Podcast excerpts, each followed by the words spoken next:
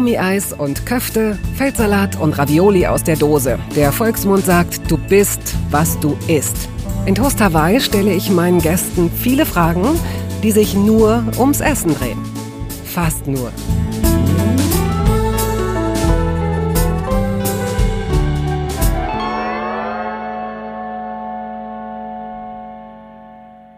Die Autorin und Moderatorin Sophie Passmann ist heute zu Gast. Eine kluge und extrem schlagfertige Frau, die kulinarisch gesehen in einer der spannendsten und abwechslungsreichsten Gegenden Deutschlands aufwuchs, in Ettenheim-Münchweier. Das ist circa 30 Kilometer von Freiburg entfernt, Schwarzwald, und nahe genug an der Grenze, um mal kurz in einen französischen Supermarché zu hechten. Et à propos, der echt Le Brochet. Sich selbst bezeichnet sie als Hochstaplerin in der Küche. Dabei macht sie, ach, damit würde ich jetzt vielleicht schon zu viel vorwegnehmen. Steigen wir am besten gleich ein. Herzlich willkommen. Ich freue mich sehr, mit dir heute über, über Essen und über das Essen deines Lebens zu sprechen. Ich freue mich auch total. Hallo. Was ist eine Blutpraline? Oh, oh. Ich, ich habe mich auf, auf alles äh, vorbereitet, nur nicht auf die Blutpraline. Ich war mal vor zwei Jahren in einem Zwei-Sterne-Restaurant im Horvath hier in Berlin in Kreuzberg für eine Reportage. Ich war da nicht äh, privat, das konnte ich mir damals nicht leisten, jetzt glaube ich mit großen Entbehrungen nur. Und deren äh, Signature Dish ist ein Dessert, wo sie angedickt echtes Blut Was? Mit Schokolade und Gelatine und das sieht wirklich aus wie eine Praline und man beißt da rein und ich denke ja bei sowas in einem Sternerestaurant Blutpraline, naja, das wird ja nicht nach Blut schmecken. Das ist ja so, das ist so ein Gag, dass sie Blut ja. benutzt haben. Es schmeckt nach Blut. Mir war zwei Stunden schlecht. Fantastisches Restaurant. Ich glaube, es gibt auch Leute, die zu Recht diese Praline kulinarisch wahnsinnig interessant finden. Ich dachte halt, es schmeckt nach Schokolade und es hat nach Blut geschmeckt und ich bin danach, saß ich im Taxi und ich war richtig malat. Mir ging es gar nicht gut. Ich glaube, das ist ganz das wichtig ist. Das ist das Schlimmste über so ein Restaurant zu sagen. Es Nein. war köstlich, das Essen. Es ist das Schlimmste, einen Podcast zu beginnen mit etwas, wo alle wahrscheinlich, wo die Hälfte irgendwie, wo die, wo die Haare zu Berge stehen, wo sich Menschen angewidert abwenden. Das wird natürlich wahnsinnig hedonistisch und lukullisch und, und schön jetzt noch. Wir müssen in jedem Fall die Informationen nachliefern. Was für Blut? Ich glaube Tierblut. Aber du weißt es nicht. ich glaube Schweineblut oder so, Rinderblut, irgendwie sowas. Es war kein abgefahrenes Tier, es war schon ein normales Tier.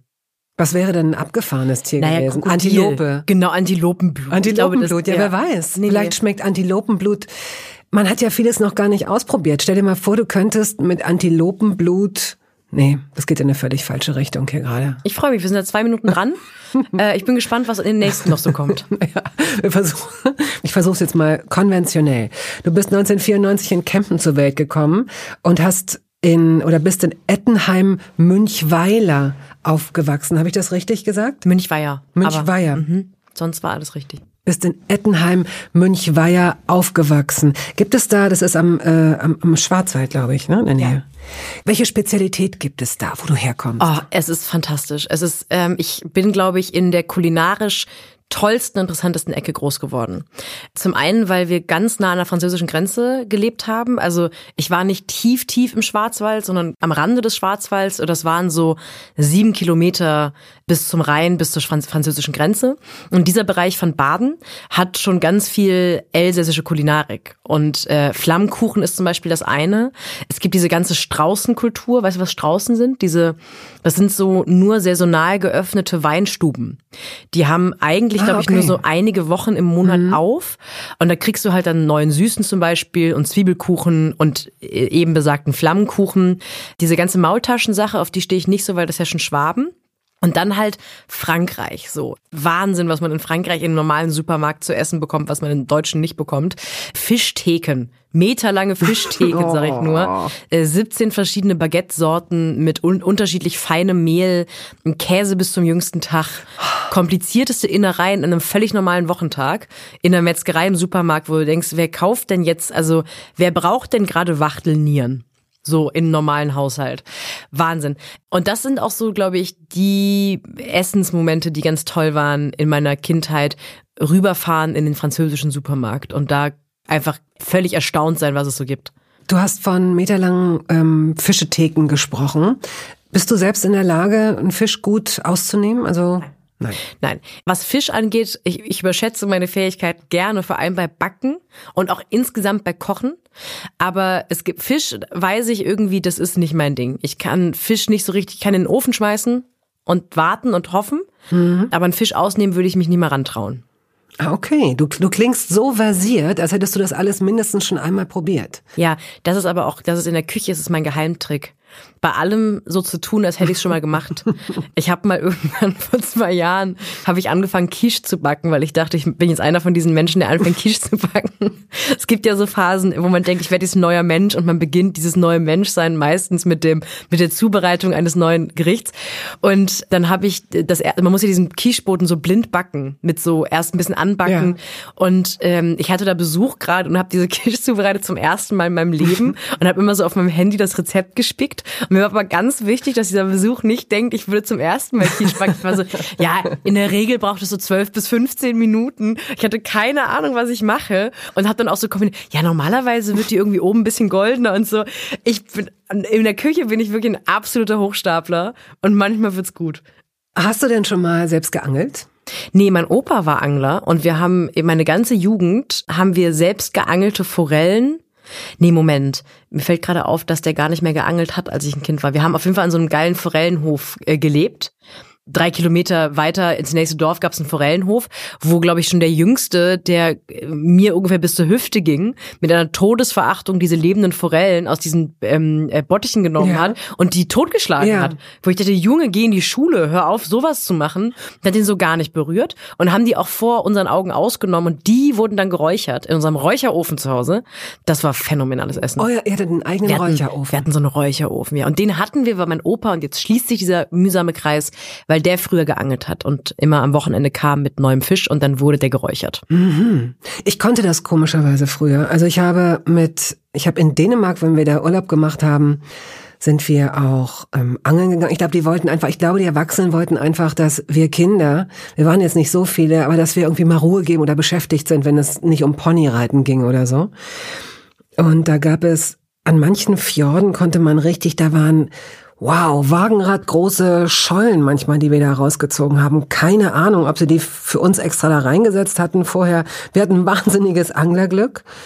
Und solange ich klein war, konnte ich komischerweise, da erinnere ich mich jetzt dran, mit so einem Fahrtenmesser, den zappelnden, ja, fürchterlich. Heute könnte ich das nicht mehr. Wahrscheinlich ist das, musste ich ganz viel Gutes tun und muss es noch, um dieses Karma wieder auszugleichen. Diesen zappelnden Fischen auf den Kopf zu hauen mit dem Rücken dieses schweren Fahrtenmessers, den Hals abzuschneiden und die Innereien rauszunehmen. Auch völlig un, unemotional. Ich finde das eher beeindruckend. Also ich finde, wenn man Tier ist, ist ja wohl das, das einzig Anständige, ist auch, also oder das Anständigste ist ja eigentlich, es auch töten zu können, es das über sich zu bringen. Ich finde es eigentlich ganz cool. Eine gute Freundin von mir mh, mm, hat angefangen zu angeln letztes Jahr mhm. und die macht jetzt einen Anglerschein. Die wurde mitgenommen von, von Arbeitskollegen. Und als sie erzählt hat, dass sie anfängt zu angeln, haben wir so festgestellt, also die wurde dann immer wieder auch so von so Freunden von, immer so Männerfreunde, so Arbeitskollegen und der hatte noch einen Freund und wir gehen raus und gehen irgendwie Hechte angeln und so. Und wir haben irgendwann festgestellt, das ist wahrscheinlich der Traum von so Outdoor-Männern, mal so eine Frau dabei zu haben, die auch angelt und so einen Hecht da rausholt und den dann irgendwie auch ausnimmt überm Waschbecken. Also dieses Martialische kann, glaube ich, auch ganz beeindruckend sein. So eine DMX oder wie heißt dieser Männersender, so eine D-Max. D-Max-Fantasie ja. dann wahrscheinlich. So eine, genau. Ja, voll, das ist so, glaube ich, so eine feuchte D-Max Fantasie. Mit so sch schwarzen Stiefeln, die bis im Grunde bis, bis an den Rand der Oberschenkel gehen und sonst eigentlich nicht mehr so viel an. Und dann muss sie aber auch die Klappe halten, weil Frauen ja so viel reden, wenn wir im Klischee sind. Und ist es nicht das, ist das nicht diese Männerfantasie, dass man einfach wortlos zwei Tage nebeneinander stehen kann und keiner sagt was? Ich glaube, also ich bin bei den meisten, wie du hoffentlich weißt, bei den meisten abwertenden Männerklischees sofort dabei. Ich glaube aber, um jetzt mal kurz diesen wahrscheinlich nicht existenten Autor-Klischee-Männern ähm, zur, äh, zur Hilfe zu eilen. Ich glaube, dass solche Typen, und ich habe in meinem Leben auch schon solche Typen gehabt, dass die viel cooler und geduldiger und oder nicht geduldiger, sondern gelassener sind, was viele Frauenklischees angeht. Ich glaube, die stört dann nicht so sehr, dass die viel reden, die müssen auch nicht irgendwie sexy die Sus unter so einer Anglerjacke anhaben, sondern die freuen sich einfach, ich glaube, die sind einfach aufrichtig aufgeregt und freuen sich, dass mal eine Frau mit ihnen spielen will. Ich glaube, okay. das reicht ihnen schon. Okay. Also dann finde ich aber diesen Ausflug, den wir jetzt in deine Kindheit gemacht haben, der kann noch nicht beendet sein. Den würde ich gerne fortsetzen. Ich weiß, du hast eine Schwester, ist die älter oder jünger als älter. du? Und euer Zuhause früher, also äh, ohne indiskret sein zu wollen, nimm uns doch mal mit in die Räume, die wir sehen dürfen, sprich Küche und auch Essbereich. Habt ihr in der Küche früher gegessen? Äh, wir hatten so eine L-förmige äh, Küche und dann war ein anderer Raum dran, die Stube. Bei uns hieß das Esszimmer die Stube. Ja, Stube. Und äh, wir hatten einen großen Lehmofen in dieser Stube, der so groß war, dass er zweietagig war. Man konnte da wirklich drauf liegen. Die obere Etage war für die Katzen. Das war die Katzenetage. Oh. Und die untere war für das Geschwisterchen, das gerade am müdesten slash kaltesten slash wer hatte den blödesten Tag im Winter. Und dann war da der Esstisch vor diesem Ofen. Ein sehr, sehr langer Eichentisch da passten, glaube ich, wenn man sich, wenn man sich bemüht beim Bestuhlen, passten da so zwölf Leute dran. Ja, ja. Und dann haben wir da gegessen. Ich erinnere mich auf jeden Fall an viele. Meine Mutter steht in der Küche und ruft irgendwie rüber, könnt ihr mal den Tisch decken? Und dann war immer so, ah, ist das alles schlimm? Wir haben vier Stunden lang Freizeit gehabt und jetzt müssen wir zwei Minuten den Tisch decken. Wie furchtbar ist unser Leben eigentlich? Heul, heul, heul. Und dann haben wir unsere komischen pubertären Körper in die Küche geschleppt und haben unter Absingen schmutzigster Lieder da vier Teller hingestellt. Oh, oh ja, dann mache ich das halt wieder. so. Und äh, auch nach dem Essen, also musstet ihr oder solltet ihr bitte auch abräumen? Habt ja. ihr den Tisch abgeräumt und gab es eine Geschirr Geschirrspülmaschine oder habt ihr das habt ihr mit der Hand abgewaschen? Nein, wir hatten eine Geschirrspülmaschine und ich habe bei meinen Eltern das zwei Kühlschranksystem gelernt. Es gab einen Getränkekühlschrank und einen Lebensmittelkühlschrank. Oh lala. Und zwar, weil bei uns immer so viel Sekt ähm, kalt gestellt war und so viel Wein, dass da kein Platz mehr war mehr für ausreichend äh, Lebensmittel. Und deswegen haben wir einen Getränkekühlschrank gehabt. Also wir waren da, was das angeht, immer bestens ausgestattet. Wir hatten auch einen Pizzastein.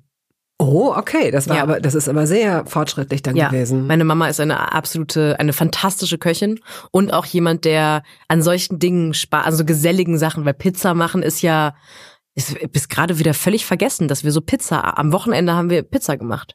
Einen Hefeteig angesetzt und dann so richtig geile Pizza gemacht. Ihr habt den Teig auch selbst angesetzt? Klar. Also ein Fertigteig kommt Familie Passmann nicht ins Haus. Könntest du das selbst heute? Das kann ich wirklich. Ein Hefeteig kann ich äh, mit drei Promille um vier Uhr nachts. wirklich. Und der geht auf wie eine Eins, sag ich dir, Bettina. Er wird, er wird, er wird aber in einer halben Stunde werden da Bläschen geschlagen. ich, ja, okay, lass uns mal darüber sprechen, kurz, was für ein Pizzatyp Ich habe von, ich habe gemerkt, dass ich diese Anekdote, dass ich immer so tue, als könnte ich Sachen in der Küche zu früh losgelassen habe, weil jetzt wirkt alles, was ich sage, unglaubwürdig. Nee, ich kann, es gibt ein paar Sachen, wo ich, äh, die ich so früh gelernt habe in meiner Familie, von meiner Mutter, dass ich die wirklich sehr gut kann. Pizzateig ist eins davon. Das kann ich wirklich blind. Was gehört für dich auf die perfekte Pizza? Erstens, ist der Boden eher dicker oder eher dünner? Isst du drittens den Rand mit, ja oder nein? Darf der voller Luftblasen sein und crunchy oder wie ist dein Pizzarand? Das ist äh, das Thema, wie dick darf der Boden sein? Ich bin froh, dass du nie in mein Elternhaus gekommen bist an einem Pizzaabend, weil das war das Streitthema zwischen meinen mhm. Eltern. Mein Vater war Anhänger von einem dünnen, heißgebackenen, ähm, ja, knusprigen Boden. Mhm. Meine Mutter wollte das eher teigiger. Ja. Und mein Gott, waren die sich uneinig. Also diese große Harmonie, aber das war immer ganz schwierig für meine Eltern. Ich finde, auf eine sehr, sehr gute Pizza ich verstehe nicht diese Leute, die sagen, Pizza Margarita ist das Beste. Also ich finde, es braucht was Salziges und ich finde, Knoblauch muss drauf. Also mir reicht aber eine gute Tomatensoße, mir reicht ein geiler Käse, so eine salzige Sache, ein paar Sardinen oder Kapern dass es so eine salzige, sehr salzige Sache auf der Pizza gibt und definitiv Knoblauchöl. Also ohne Knoblauchöl fange ich gar nicht mehr an, den Karton aufzumachen. Ah. Und Setzt du das selbst an oder kaufst du das? Nee, das setze ich nicht selbst an. Wie sie guckt, wie schade, dass ich Ihnen das nicht. Ah, oh. das war abwertend gerade. Das tut mir nee, leid. Das war, war eher nee, so, das war so. Nee, bitte. Nee, das setze ich nicht selbst an. Aber das Bitte kam eher daher, dass ich zu Hause keine Pizza backe mehr bei mir. Bei uns zu Hause hatten wir selbst angesetztes. Ja, aber so wie du über Knoblauchöl gerade gesprochen hast, habe ich das Gefühl, das ist für dich sowas wie für jeden normalen Menschen das normale Olivenöl. Das hast du immer da, wo man man weiß, wenn man nachts um drei zu Sophie Passmann kommt, da ist Knoblauchöl im Buffet im Zweifel. Bettina, ich sag dir eins, aus dieser Aussage von dir höre ich eine Sache eindeutig Neid? raus. Nein, du äh, bestellst zu selten Pizza.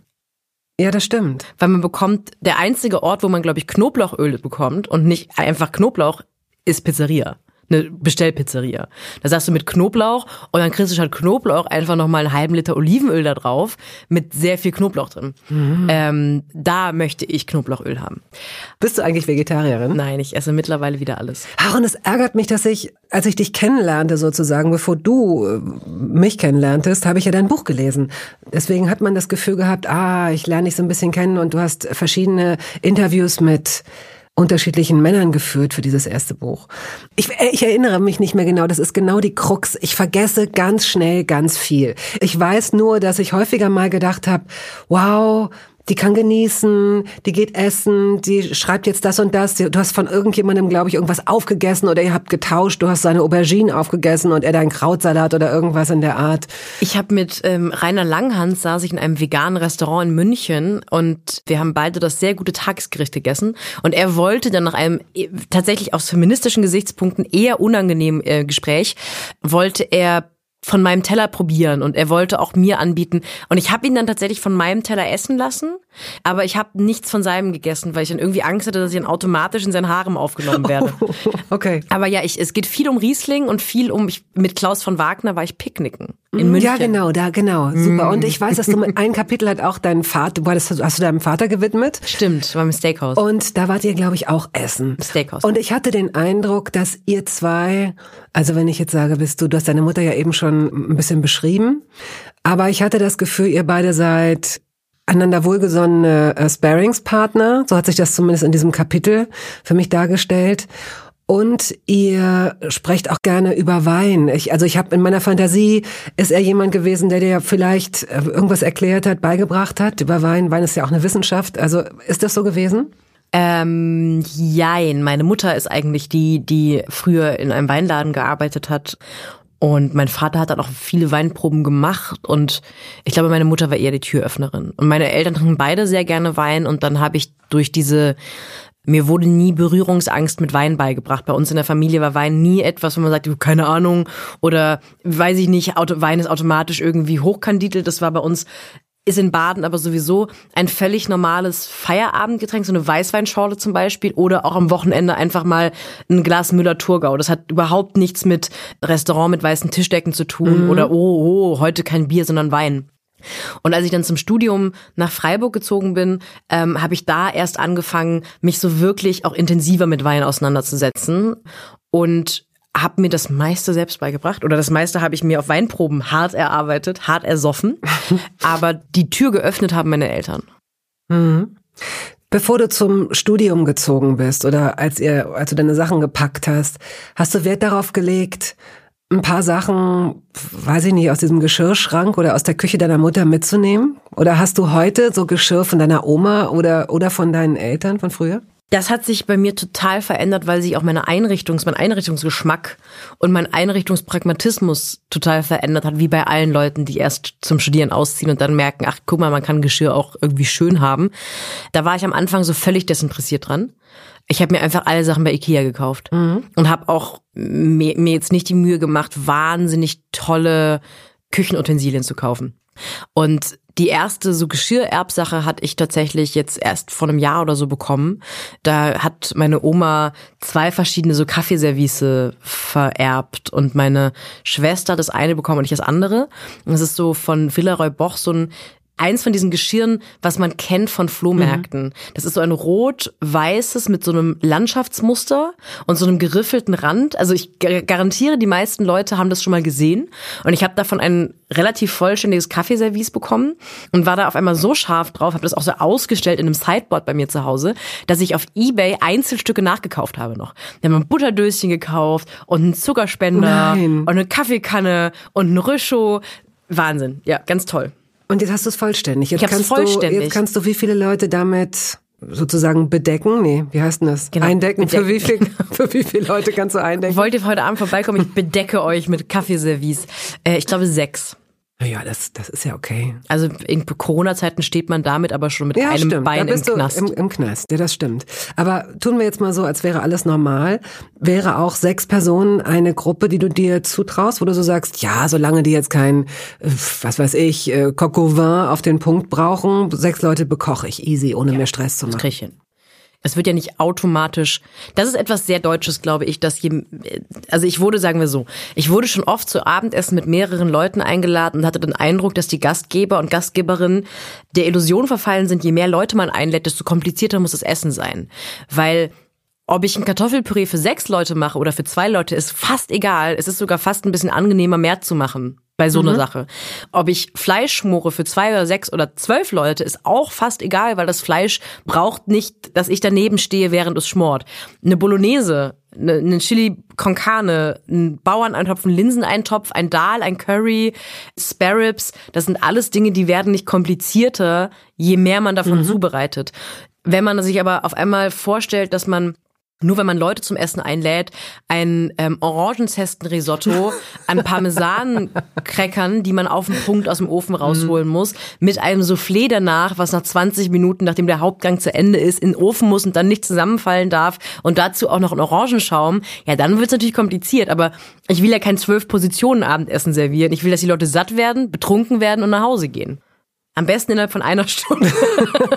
Denn was bist du für ein Gastgeber? Bist du entspannt als Gastgeberin? Ich bilde mir ein, dass es sehr viele lokale kulturelle Unterschiede gibt unter Bundesländern in Deutschland. Und ich glaube, dass man diese Art von Gastgeberei, die man in Baden lernt, die man vor allem in der Nähe von Frankreich lernt, die ist automatisch lecker, gehaltvoll und sehr entspannt.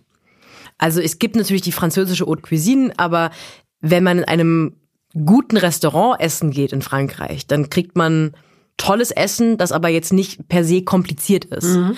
Und ich habe auch eine große Schwäche für dieses, hier ist ein gutes Baguette, hier sind 15 Käse, die geil sind, hier ist Butter und ich habe noch einen Salat gemacht. Und alle sind glücklich, komischerweise. Mhm. Und niemand sagt, wann kommt denn das Orangenzesten-Risotto? Alle sind so, Gott sei Dank müssen wir uns den Scheiß nicht nochmal reinklöpfern. Also ich würde nie etwas machen, was kompliziert ist. Ich würde was machen, was meinetwegen lange braucht. Also Fleischschmoren ist immer beeindruckend für Leute, überraschenderweise aber ich würde nichts machen mit mehreren Gängen und dann hier noch ein Zwischengang und eine Mousse und sowas. Es gibt dann eine Schokotat, würde ich machen, Käsebrot und vielleicht ein Stück geiles Fleisch. Was wirklich unterschätzt ist, ist, äh, ist auch ein einfaches Abendbrot. Also oh, ich, ja, hab, toll. ich liebe das. Ja. Richtig gute, gute Brote, muss man auch gar nicht viel haben und man braucht auch eigentlich gar nicht so viel unterschiedlichen Käse oder was auch immer oder, oder, oder Schinken, was man dann reicht.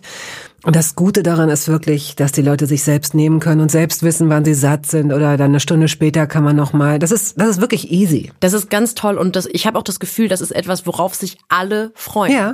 Wenn man wenn ich Leute einlade oder wenn ich Leute jetzt einladen würde und sage, es gibt heute Abend einfach Abendbrot, es gibt, dann kauft man natürlich vielleicht wirklich im Feinkostladen den tolleren Schinken und nicht unbedingt den gut und günstig Servelatwurst Kram, den wir sonst privat natürlich essen. Aber alle würden sich darüber freuen. Werbung. Es gab eine Phase in meinem Leben, in der ich alles richtig machen wollte in Bezug auf meinen Körper. Genügend Flüssigkeit, Bewegung, die richtige Ernährung. Hey, ich werde ein ganz neuer Mensch und kürze das an dieser Stelle mal ab. Aus mir wurde kein ganz neuer Mensch. Solche Pläne sind löblich, aber in der Regel zum Scheitern verurteilt. Wir wollen zu schnell zu viel und übersehen, wer wir sind und wer wir jahrzehntelang waren. Nichts gegen Veränderungen, nichts gegen gesündere Angewohnheiten oder Ernährungsumstellungen. Aber ich finde, sie müssen zu unserem Leben passen und es muss irgendwie Klick machen im Kopf. Rückblickend kann ich sagen, dass mir die Dinge, die sich bei mir dauerhaft in Bezug auf meinen Körper oder Ernährung veränderten, immer auch einleuchteten, weil ich eine Veränderung in meinem Körper oder in meiner Kondition oder in meiner Konzentration spürte. Vor ungefähr zwei Jahren riet mir eine sehr gute Freundin, die Ärztin ist, dazu, ein paar kleine Check-ups durchzuführen und bat mich eindringlich darum, täglich Omega-3-Fettsäuren zu mir zu nehmen. Wenn du sonst auf alles verzichtest, Bettina, darauf bitte keinesfalls, sagte sie mir und empfahl mir gleich noch die Marke dazu, Norsan. Da hätte sie die Inhaltsstoffe gecheckt, die nähme sie nämlich selbst auch. Nun ist es ja nicht so, dass ich das nicht selbst schon hundertmal gelesen hätte. Allein schon um Entzündungen abklingen zu lassen, ist unser Körper auf ungesättigte Fettsäuren angewiesen, kann sie aber nicht selbst produzieren. Wir müssten täglich 250 Gramm Makrele oder Sardellen oder Lachs essen. Bekommt niemand von uns hin, oder? Ich begann dann damit, verschiedene Produkte zu vergleichen. Rezensionen, Qualitätsnachweise, Erfahrungsberichte und landete, das hätte ich mir also sparen können, wieder bei Norsan. Daher fällt es mir wahrscheinlich auch so leicht, diese Produkte hier zu bewerben. Es gibt die hochdosierten Omega-3-Produkte im Sortiment als Kapseln oder Öle aus Fischöl oder Algenöl. Letzteres dient als vegane Variante. Und für Kinder gibt es beispielsweise vegane Kaugelee-Drops. Mein Favorit ist das Fischöl, weil ein Esslöffel pro Tag ausreicht und ich damit zudem noch Vitamin D3 aufnehme. Gesundheitsversprechungen kann und darf ich hier nicht machen, das ist klar. Aber ganz subjektiv als Bettina kann ich sagen, dass ich mich deutlich fitter und konzentrierter fühle seit anderthalb Jahren. Also seit ich das Öl täglich nehme. Und ich werde dabei bleiben, Podcast-Werbung hin oder her. Und meine Arztfreundin ist auch happy. Sie ist eine von über 5000 Ärztinnen und Ärzten, die die Produkte von Norsan empfehlen. Ich habe auch gerade nochmal nachgeschaut. Norsan ist die meistverkaufte Omega-3-Marke in deutschen Apotheken. So, und weil das der Deal auf Gegenseitigkeit ist, machen wir es hier endlich auch mal so, wie Sie das vielleicht schon aus anderen Podcasts kennen. Es gibt einen Code mit einer Ermäßigung von 15 Prozent auf Ihre erste Bestellung. Dieser Code ist gültig bis zum Ende des Jahres und lautet Toast 15, kleingeschrieben und ohne Leerzeichen. Toast 15. Sie finden die Infos dazu auch in den Show Notes.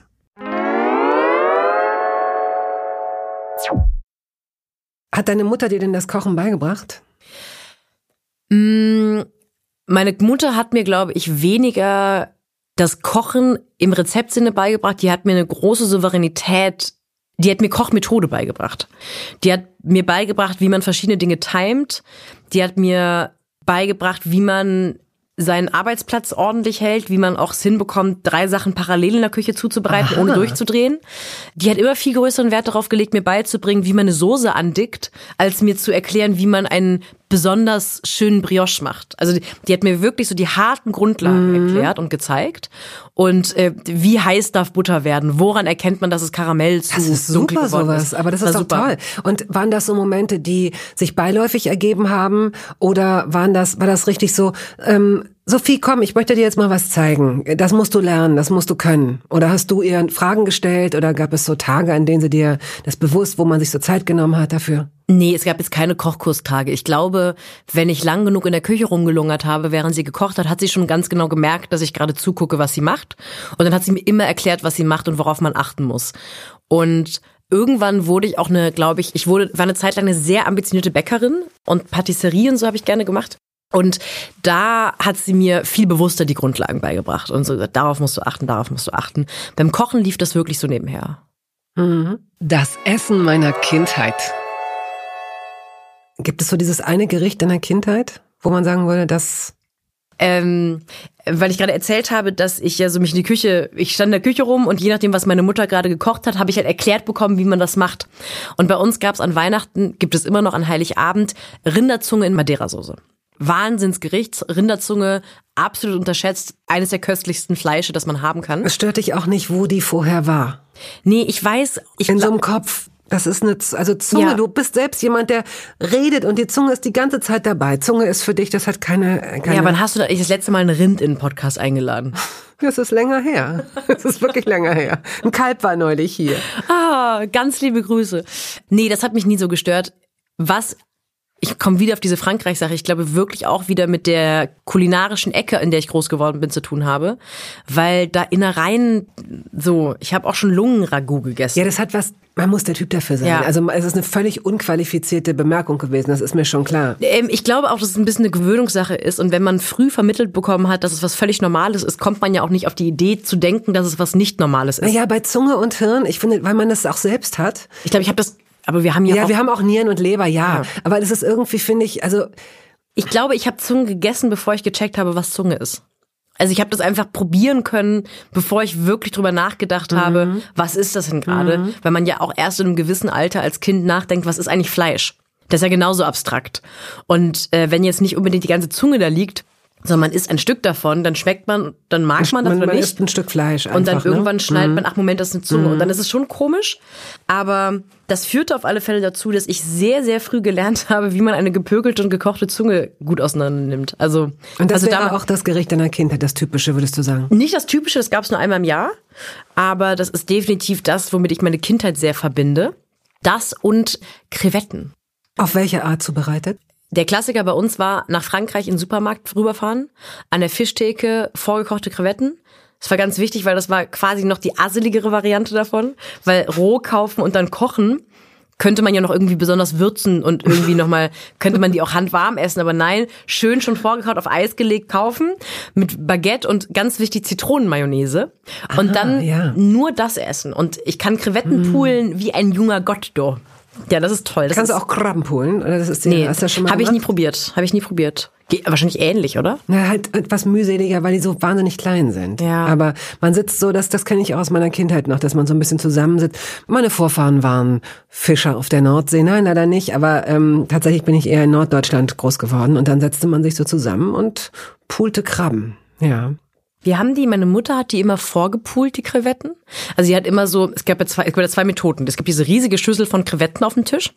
Und dann nimmst du eine, isst eine und schmeißt den Abfall dann in diese Abfallschüssel und so weiter. Oder aber du machst es wie meine Mutter, die vorpult. Die pult sich dann so fünf oder sechs Krevetten vor und isst die dann erst. Damit sie nicht die Ja, ganze ja, Zeit am ja. Poolen ist. Was Kann aber nur dazu führte, dass mein, mein Bruder eigentlich die ganze Zeit meiner Mutter die gepulten Krevetten vom Teller gegessen hat. Also meine Mutter hat, glaube ich, für drei Leben Krevetten gepult jetzt schon. Aber wie verhält sich das zum Beispiel bei Nudeln? Denn das nervt mich irre, dass ich, wenn ich jetzt zum Beispiel mal Pasta bestelle mit Garnelen, dass die alle noch ungeschält sind. Das nervt mich. Ja, dann musst du Wozu? anfangen mit so Messer und warum? Gabel Nee, in vor allem mit den, mit den, also ich esse sehr gerne mit den Fingern. Ich weiß nicht, isst du gerne mit den Fingern oder, oder magst du das nicht so Nicht gerne? so. Es gibt so ein, zwei Gerichte. Krevetten und Spare Ribs, glaube ich. Mhm. Sonst esse ich lieber mit Messer und Gabel. Auch Burger esse ich mit Messer und Gabel. Auch Du Pommes. isst aber nicht Sushi. Es gibt jemanden, der Sushi schneidet. Ja, ich kenne jemanden, der Sushi schneidet. Nee, aber ich habe letztens mal Sushi bestellt. Es gibt ja das tolle, eine der vielen tollen Sachen an Berlin ist, dass man kulinarisch hier so abgedeckt ist, dass man sogar das völlige Anti-Ding Sushi nach Hause bestellen machen kann. Und das Sushi ist toll. Und ich habe da letztens mal keine Stäbchen zugeliefert bekommen, hatte aber so Nigiri. Ja. Also die nicht Ja, in, in, in. Genau, das kannst du ja auch schlecht mit. Und ich hatte auch Sashimi, was du ja erst recht nicht mit den Fingern essen möchtest. Und da musste ich wirklich das mit Messer und Gabel essen. Wir sind von den Nudeln, die, wo man dann das Besteck aus der Hand legen muss und dann macht man die Hände glitschig, weil man sich ja. die, weil man die, das, das habe ich nicht verstanden. Ist das Show? Das diese- ist Show. Und ich finde vor allem, was, weswegen ich Garnelen, also Pasta mit Garnelen im Restaurant nicht mehr bestelle, du kriegst da irgendwie so eine Schüssel Pasta mit so zwei Garnelen drauf, wo ich denke, nee, dann können wir es auch direkt lassen. Dann mir, Absolut. dann gib mir einfach das Barilla-Glas mit Pesto, dann baller ich mir da Pesto drauf, aber diese beiden Alibi-Garnelen, das möchte ich wirklich nicht. Ja. Und das ist zum Beispiel für mich auch das Argument, warum ich selten in Restaurants äh, Spargel bestelle zur Spargelzeit, weil ich das eine Frechheit finde, dass man da nur fünf oder sieben Stangen kriegt. Weil wenn man Spargel isst, dann will man, oder bist du nicht so ein Spargelfreund? Du guckst so ab, oh, sie versteckt, du versteckt. Das ist, was Meine passiert sehr- denn jetzt? Meine sehr verehrten Damen und Herren, Sie hören Toast Hawaii und das ist ein Geständnis von Sophie Passmann. Ich verachte Spargel.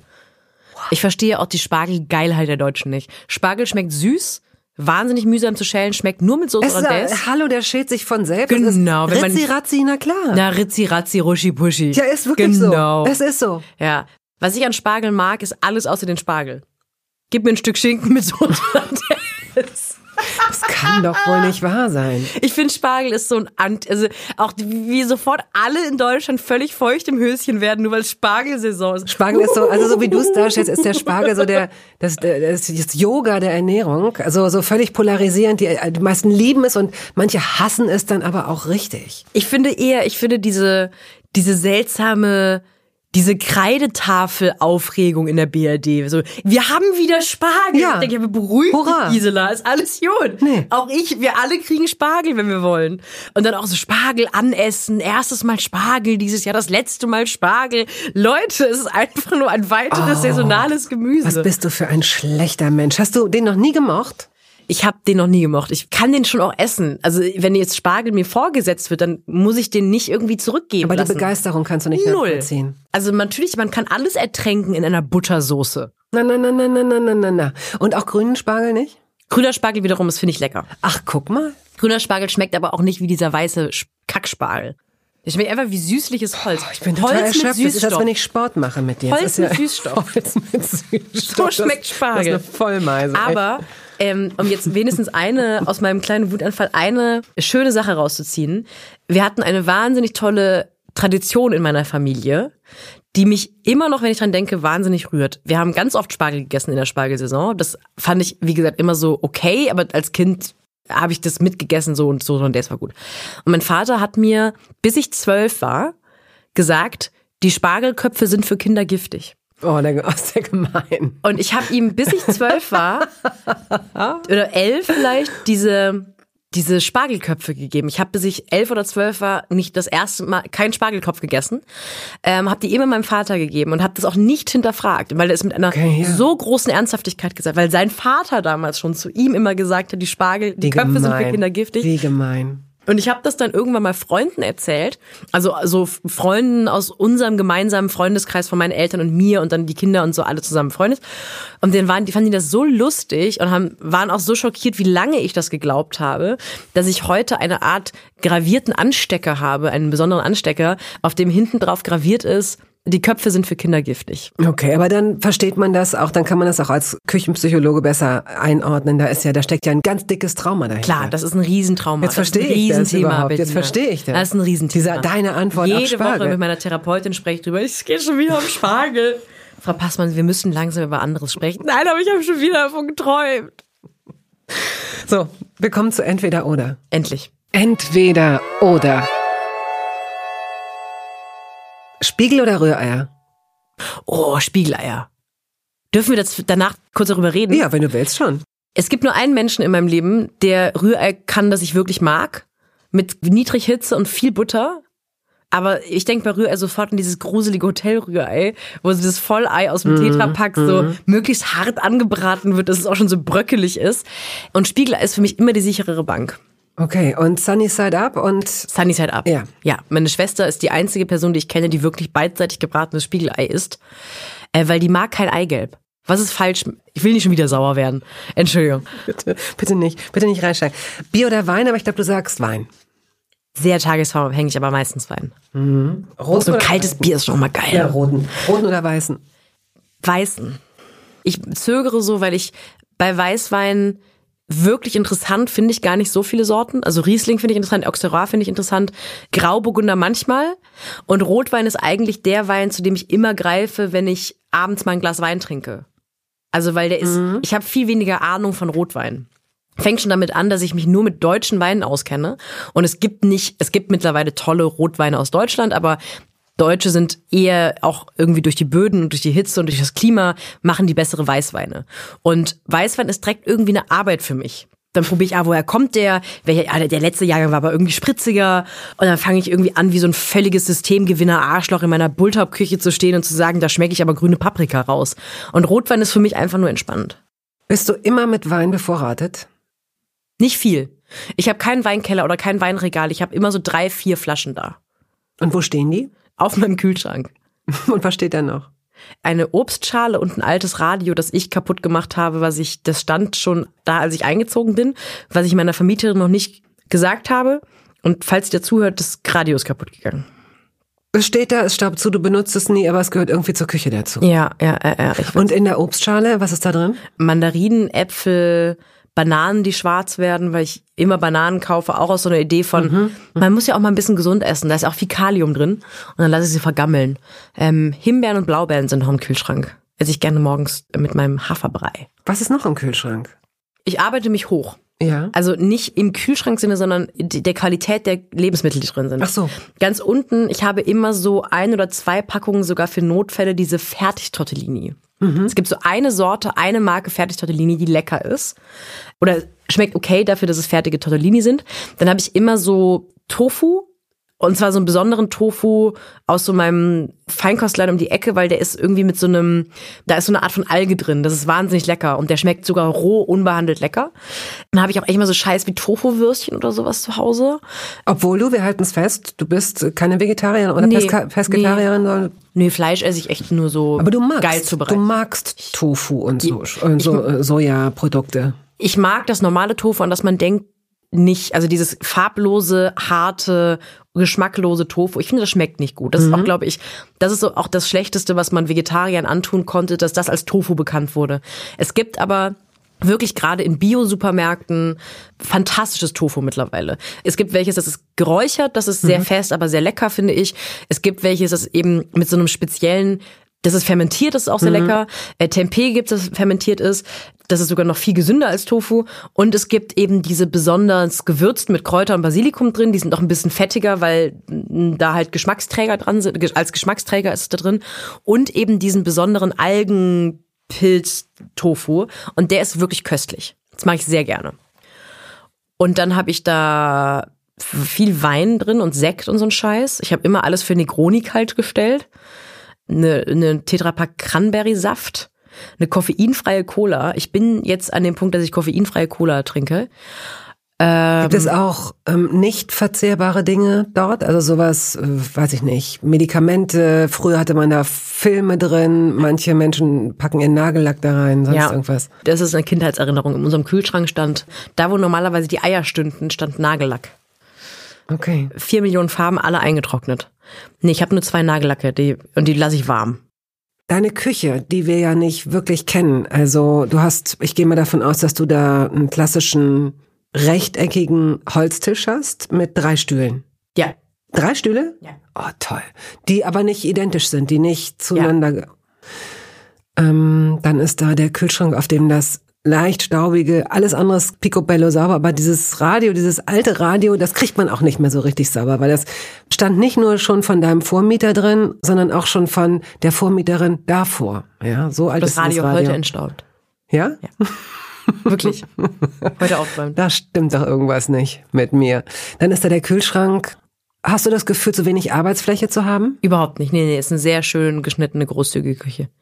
Gibt es etwas, das eine Fehlentscheidung, einen Fehlkauf wie im Grunde das jeder kennt, dass man irgendwie so Muffinbleche. Ich habe als Kind, ich habe ja gesagt, dass ich eine sehr begeisterte und auch wirklich gute Bäckerin war. Ich habe wirklich richtig zwei Jahre ambitioniert gebacken und habe letztens mal wieder so aus einer beschissenen Corona-Lockdown-Laune heraus mir zwei direkt zwei Muffinbleche gekauft, weil ich dachte, klar, auf die vielen, weiß ich nicht, auf die vielen Kindergeburtstage, auf die ich ja eingeladen werde, brauche ich ja dringend nicht neun, sondern 18 Muffins, die ich irgendwohin mitbringen muss.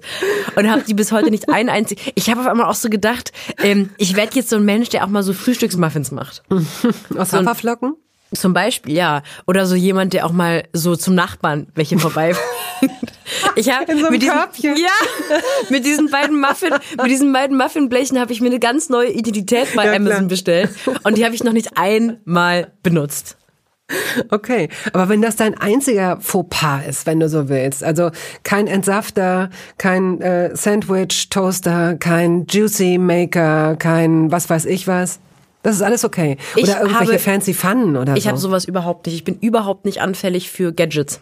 Ich habe das immer schon bei meiner Mutter gehasst in der Küche. Meine Mutter hat dann auf einmal so eine Anfälligkeit für so ein praktisches Schneidegerät, wo man Gemüse in gleich große Vierecke schneiden kann, in kleine Würfelchen oder irgendwie so eine, eine, eine einen neuen Toaster oder irgendwie auch so ein auf einmal war auch so ein Ultraschallreinigungsbecken für Brillen stand in der Küche rum. Das habe ich immer alles gehasst. Ich hasse aber auch Krempel. Deswegen, ich habe keinen Sandwich-Toaster. Ich habe noch nie drüber nachgedacht, einen haben zu wollen. Ich habe nicht mal einen Toaster und Wasserkocher. So sehr hasse ich Krempel. Was? Ja. Das ist doch kein Krempel, das sind Essentials. Ich habe wirklich sehr gerne wenig an meiner Küche rumstehen. Da steht ein Messerblock. Da steht eine von diesen obligatorischen. Und hast du dir die Messer selbst gekauft oder zu Weihnachten geschenkt bekommen? Ein, einen selbstschärfenden Messerblock. Ganz, ganz toll. Mhm. Ganz, ganz toll. Lebensverändernd mhm. in der Küche. Mhm. Dann habe ich da so am Herd hat, hat man doch meistens diese irgendwie so ein Pöttchen, wo so die ganzen Suppenkellen und, und der Schneebesen und so dran steht. Da so eine, so, eine, so eine Leiste, die da an der Wand hängt. Dass nee, man das Leiste nicht, sondern so, eine, sondern so ein, wie so ein großes Glas oder irgendwie so ein Steingutpott. Ah, das, ist die, das ist die andere Variante. Die einen haben so eine, so eine Chromstange, wo das so, wo das so alles so eingehängt wird. Ja. Und du packst das alles mit den Köpfen nach oben in, genau. so, ein, in so ein großes Glas. Ja, und dann steht rechts am Herd stehen so kleine Tellerchen, weil das habe ich auch von meiner Mutter gelernt. Das Praktischste der ganzen Welt ist am Herd einen Teller zu haben, wo du die Suppenkelle drauf an, ablegen kannst genau. oder irgendwie mhm. ein Stück Lorbeer, was du rausgezogen hast, irgendwo raus. Mhm. Und sonst ist ja nicht mehr viel. Falafel oder Gyros? Gyros. Mit allem? Mit Zwiebeln, mit Soße, mit allem. Mit Herzkranzgefäßerweiterung. Pizza oder Burger? Pizza, definitiv. Burger finde ich wirklich überschätzt. Und du isst sie mit Besteck, das ist echt irre, da habe ich gar nicht drauf. Aber gut, Gyros oder Pizza?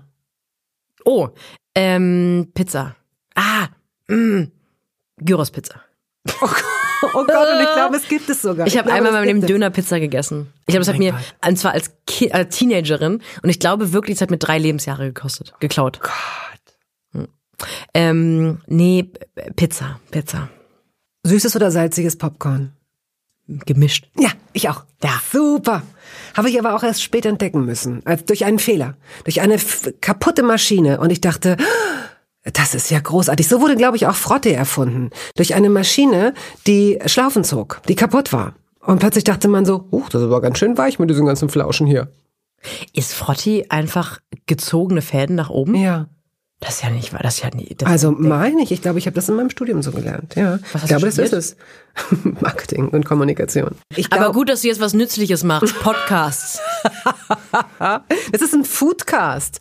Essen ist äh, ganz wichtig für die Seele. Ist es, oder? Findest du nicht Ja, auch? ja, ja. Ja, es ist so wichtig. Ich habe auch Schwierigkeiten, mich wirklich anzufreunden oder gar in eine romantische Beziehung zu gehen mit Menschen, die so gar keinen Wert auf Essen legen. Weil das so viele Aktivitäten ausschließt. Allein schon dieses heute Abend einfach da geht's ja gar nicht um irgendwie besonders oder toll essen, allein dieses, oh, ich kaufe heute Abend irgendwie cooles Brot und wir machen irgendwie, ja, ist mir egal. Wie kann dir das Ja. egal sein? Ja.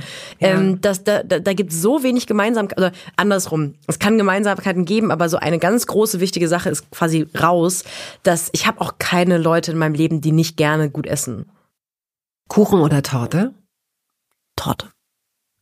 Marmelade zum Käse, ja oder nein? Ja, Ja. Gestern noch gegessen. Mhm. Grüne oder schwarze Oliven? Grün. Ketchup oder Mayo? Ah, gemischt. Rot-Weiß. Mate oder Kaffee? Kaffee, Kaffee, Kaffee, Kaffee, Kaffee. Das ist das Erste, was ich morgens zu mir nehme. Fisch oder Fleisch? Fisch. Süß oder sauer? Süß. Süß oder salzig? Salzig. Salzig oder sauer? Salzig. Gut. Und wenn es ein Lebensmittel gibt, von dem du nicht genug bekommen kannst und dass du, wenn es meinetwegen auch nicht so unvernünftig wäre, jeden Tag unendlich oft essen würdest, was wäre das? Rittersport Knusperkeks.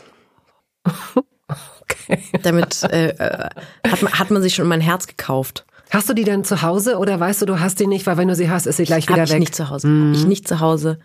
Es gab eine Zeit lang, wo in meinem privaten Umfeld, um mir eine Freude zu machen, jedes Mal Rittersport Knusperkeks gekauft wurde. Irgendwann gesagt habe, wir können das machen, aber dann habe ich Diabetes Typ 2 in drei Wochen. ähm, Ja. und äh, ich, ich, ich könnte sie jeden Tag essen. Ich hatte das mal mit derselben Marke Nougat. Dass ich, und ich habe den Kioskbesitzern in meiner Umgebung in Hannover, also das waren so drei Bütchen heißt es ja auch, äh, ich bin irgendwann zu denen gegangen und habe denen ein Verkaufsverbot erteilt und habe auch gesagt, wenn sie mich als Kundin nicht verlieren wollen, verkaufen sie mir die nicht mehr. Hattest du so nächtliche Über... Ich fahre da jetzt noch hin und kaufe ganz viele und dann auf einmal essen? Oder? Nee, gar nicht so. Aber wenn ich dran vorbei, ich habe dann, das war so, ich hätte davon nicht ein Stück oder zwei oder ein Riegel essen können, sondern wenn die eine bestimmte Temperatur hat, wenn Nougat-Schokolade eine bestimmte Temperatur hat, dann ist das so, das ist wie so ein toter Winkel. Dann kann ich nicht aufhören. Dann muss ich weiter. Dann muss ich weiter. Wahrscheinlich würde ich dann, irgendwann müsste man, irgendwann würde ich umfallen und Menschen würden mich aufheben und würden sagen, was machen wir mit der Frau? Und ich würde ins Krankenhaus kommen und würde mit dem Bauch aufschneiden. Und da wären zwölf Kilo Nougat-Schokolade drin. Weil ich dann kein, ich habe auch kein Sättigungsgefühl dann. Ich möchte immer weiter essen. Zimmerwarme Nougat-Schokolade. Und zum Schluss das Dessert. Finale, das Dessert. Was kommt nach dem Essen? Also, wir sind jetzt entweder bei Freunden eingeladen oder in einem Restaurant und du hast die Wahl. Käseplatte, Creme Brûlée, Tiramisu, irgendein leckeres, süßes Dessert und Kaffee oder Espresso, Cappuccino. Was würdest du nehmen? Schnaps. Ein Espresso und ein Schnaps, eine Zigarette und definitiv kein Cremedessert. Ich finde Cremedesserts nach dem Essen sind mir wirklich zu krass. Ich kann aber komischerweise, das ist glaube ich mein toter Winkel, so eine französische Schokotart ist für mich quasi nichts, was in meinen Magen kommt. Also es ist so, das könnte ich nach dem mächtigsten Essen noch essen. Am liebsten eine französische Schokotart mit einer Vanillesoße, ein Espresso, eine Zigarette und Schnaps. Jetzt kenne ich dich wirklich ein bisschen besser. Das ist so. Ja, ich habe auch gerade schon überlegt, dass ich auch über Sachen nachgedacht habe, gerade über die ich schon seit Jahren nicht mehr nachgedacht habe. Gut. Hast du jemals Toast Hawaii gegessen? Ja, als Kind. Für mich so ein richtiges Antigericht. An dem ist einfach alles falsch. Danke, dass du trotzdem gekommen bist. Klar.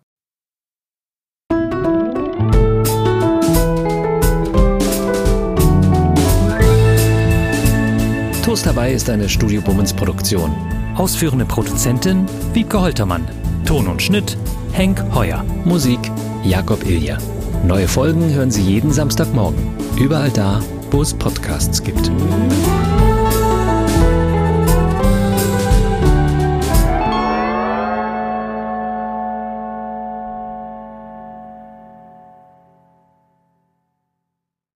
Halt, stopp, warten Sie.